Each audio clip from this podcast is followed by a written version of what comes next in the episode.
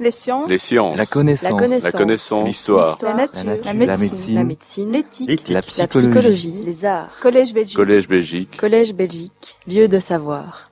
Voilà, je voudrais euh, remercier en premier lieu euh, l'Académie en la personne de son secrétaire perpétuel euh, et de l'administrateur euh, du, du Collège Belgique, Jean- Jean-Pierre euh, De- Devroy. Nous avons avec le Collège Belgique un long compagnonnage euh, qui a commencé en 2009-2010, dans les tout début du, euh, du Collège Belgique, euh, au moment où nous avions euh, euh, commencé une série de séminaires sur la construction des savoirs. Et ce, compa- ce- ce compagnonnage n'a cessé de se, se poursuivre. Chaque manifestation, nous avons trouvé un accueil très, empathique et une efficacité euh, sans faille, euh, qui font effectivement de ce lieu une structure unique dans le paysage de, de la recherche. Et dans notre cas, le partenariat avec le Collège Belgique a contribué à coaguler les équipes et à inscrire nos projets de recherche dans la durée, puisque c'est en partenariat avec euh, le Collège Belgique que euh, nous avons fini par construire une, structure institutionnelle euh, qui est le, le- Centre international d'études des arts du spectacle vivant, qui est hébergé par l'Association internationale de sémiologie du spectacle. Et, et cette, euh, structure a joué un rôle actif dans le développement de notre discipline, qui est une discipline émergente, rappelons-le. Et une des fonctions du Collège de Belgique, c'est précisément de favoriser le développement de disciplines émergentes. Donc merci au Collège Belgique, merci à l'Académie, merci aussi euh, aux, aux intervenants pour leur généreuse participation à euh, ces journées.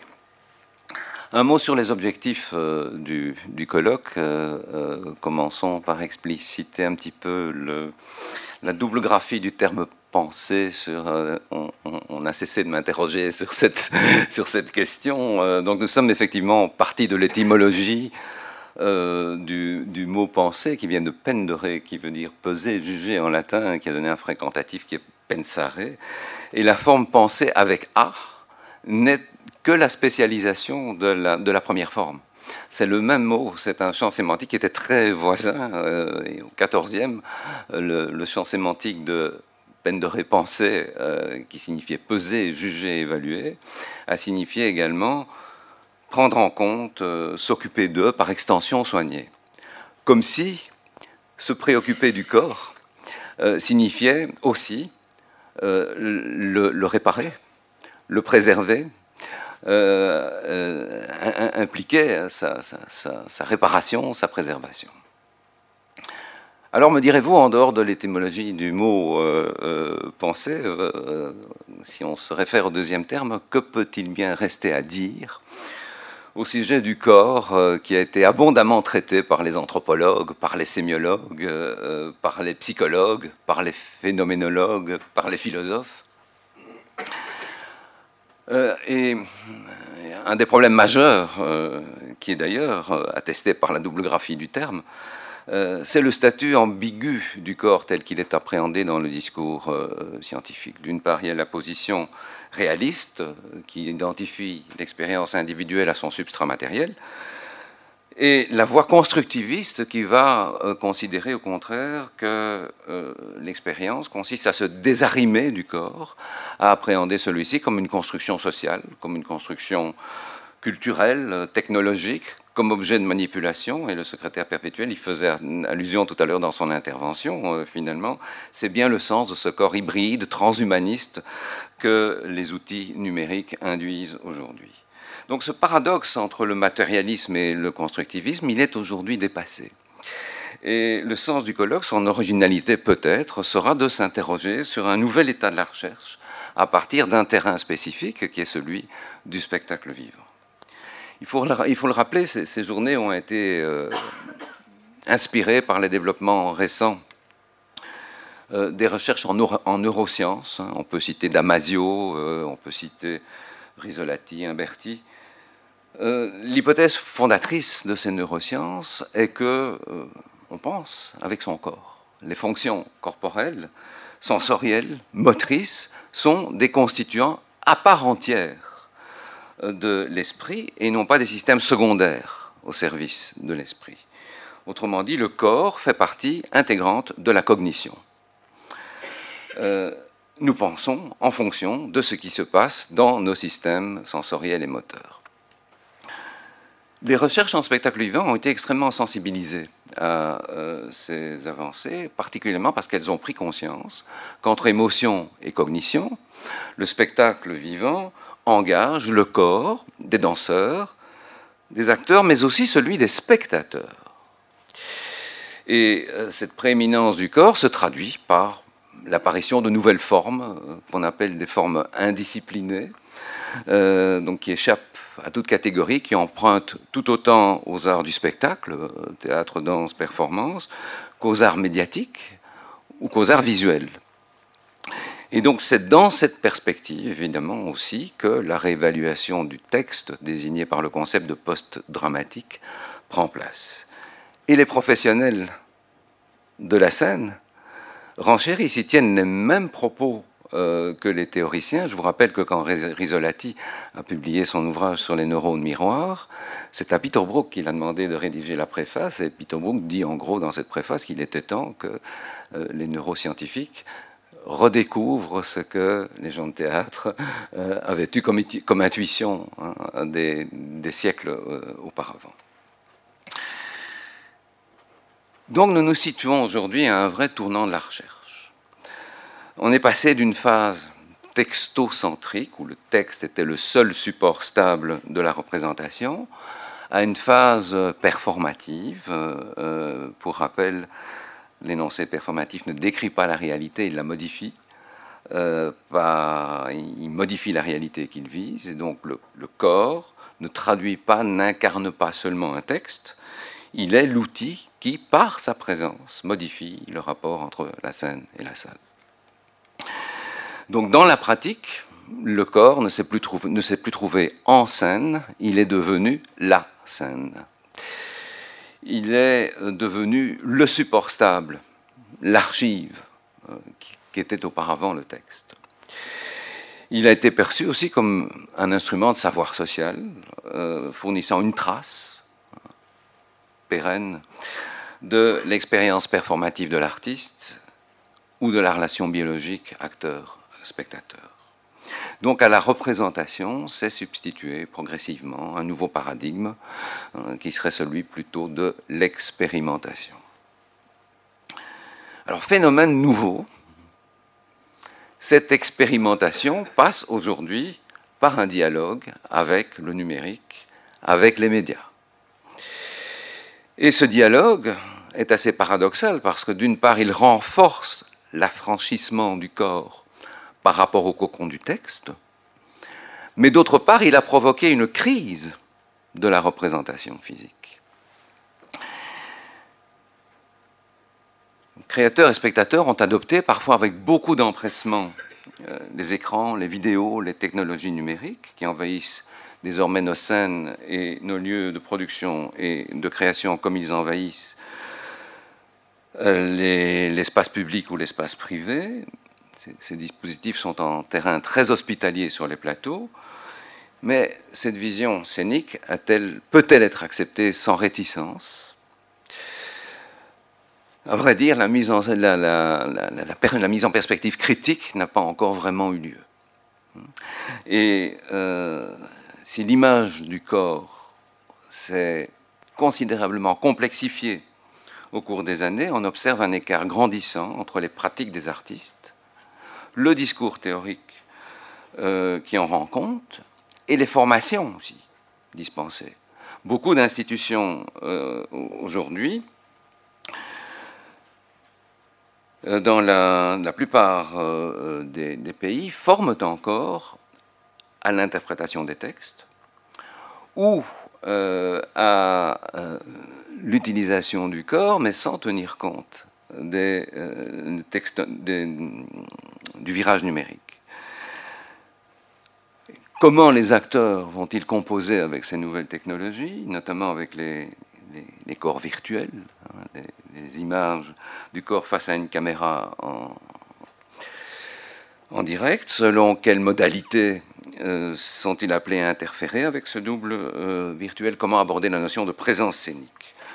Autant d'interrogations qui vont être abordées par ce colloque qui se répartit en deux journées euh, justement pour cette raison-là. Aujourd'hui, donc, un axe va prendre en compte le fait que le corps matériel a été, sinon effacé, du moins manipulé, modalisé de différentes manières par la scène contemporaine. Le, corps biologique est interrogé, d'abord par des états de corps extraordinaires, mais aussi par l'irruption du virtuel en scène. Et euh, on peut se demander si on n'assiste pas à l'avènement d'une nouvelle ère, succédant à, l'ère performative, et que l'on désigne aujourd'hui, et nous sommes très heureux d'avoir un spécialiste euh, de euh, cet aspect des choses qui va nous en entretenir d'ailleurs tout à l'heure, donc une nouvelle ère qui serait celle de l'intermédialité, ou plus exactement des processus intermédiaux. On parle aujourd'hui aussi, euh, Bonnie Maranka aux États-Unis, de médiaturgie plutôt que de dramaturgie. Euh, certains parlent euh, de scène augmentée, sur le modèle de la réalité augmentée. Et puis nous aborderons demain le second aspect, qui est celui de la restauration du corps, puisque on ne peut pas mener ce type de débat sans prendre appui sur le concept de présence, qui a contribuer à définir la spécificité, j'allais dire presque ontologique du spectacle vivant et qui n'est pas récupérable par le cinéma. Hein, c'est vraiment le concept euh, d'unicité, de, singularité tel que Walter Benjamin le, définit.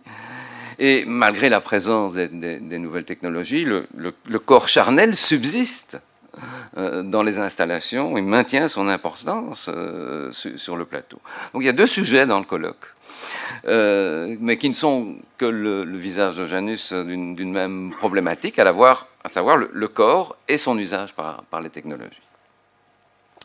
Et nous nous interrogeons sur la relation entre, euh, ces, entre ces deux phases. Alors que faut-il en penser?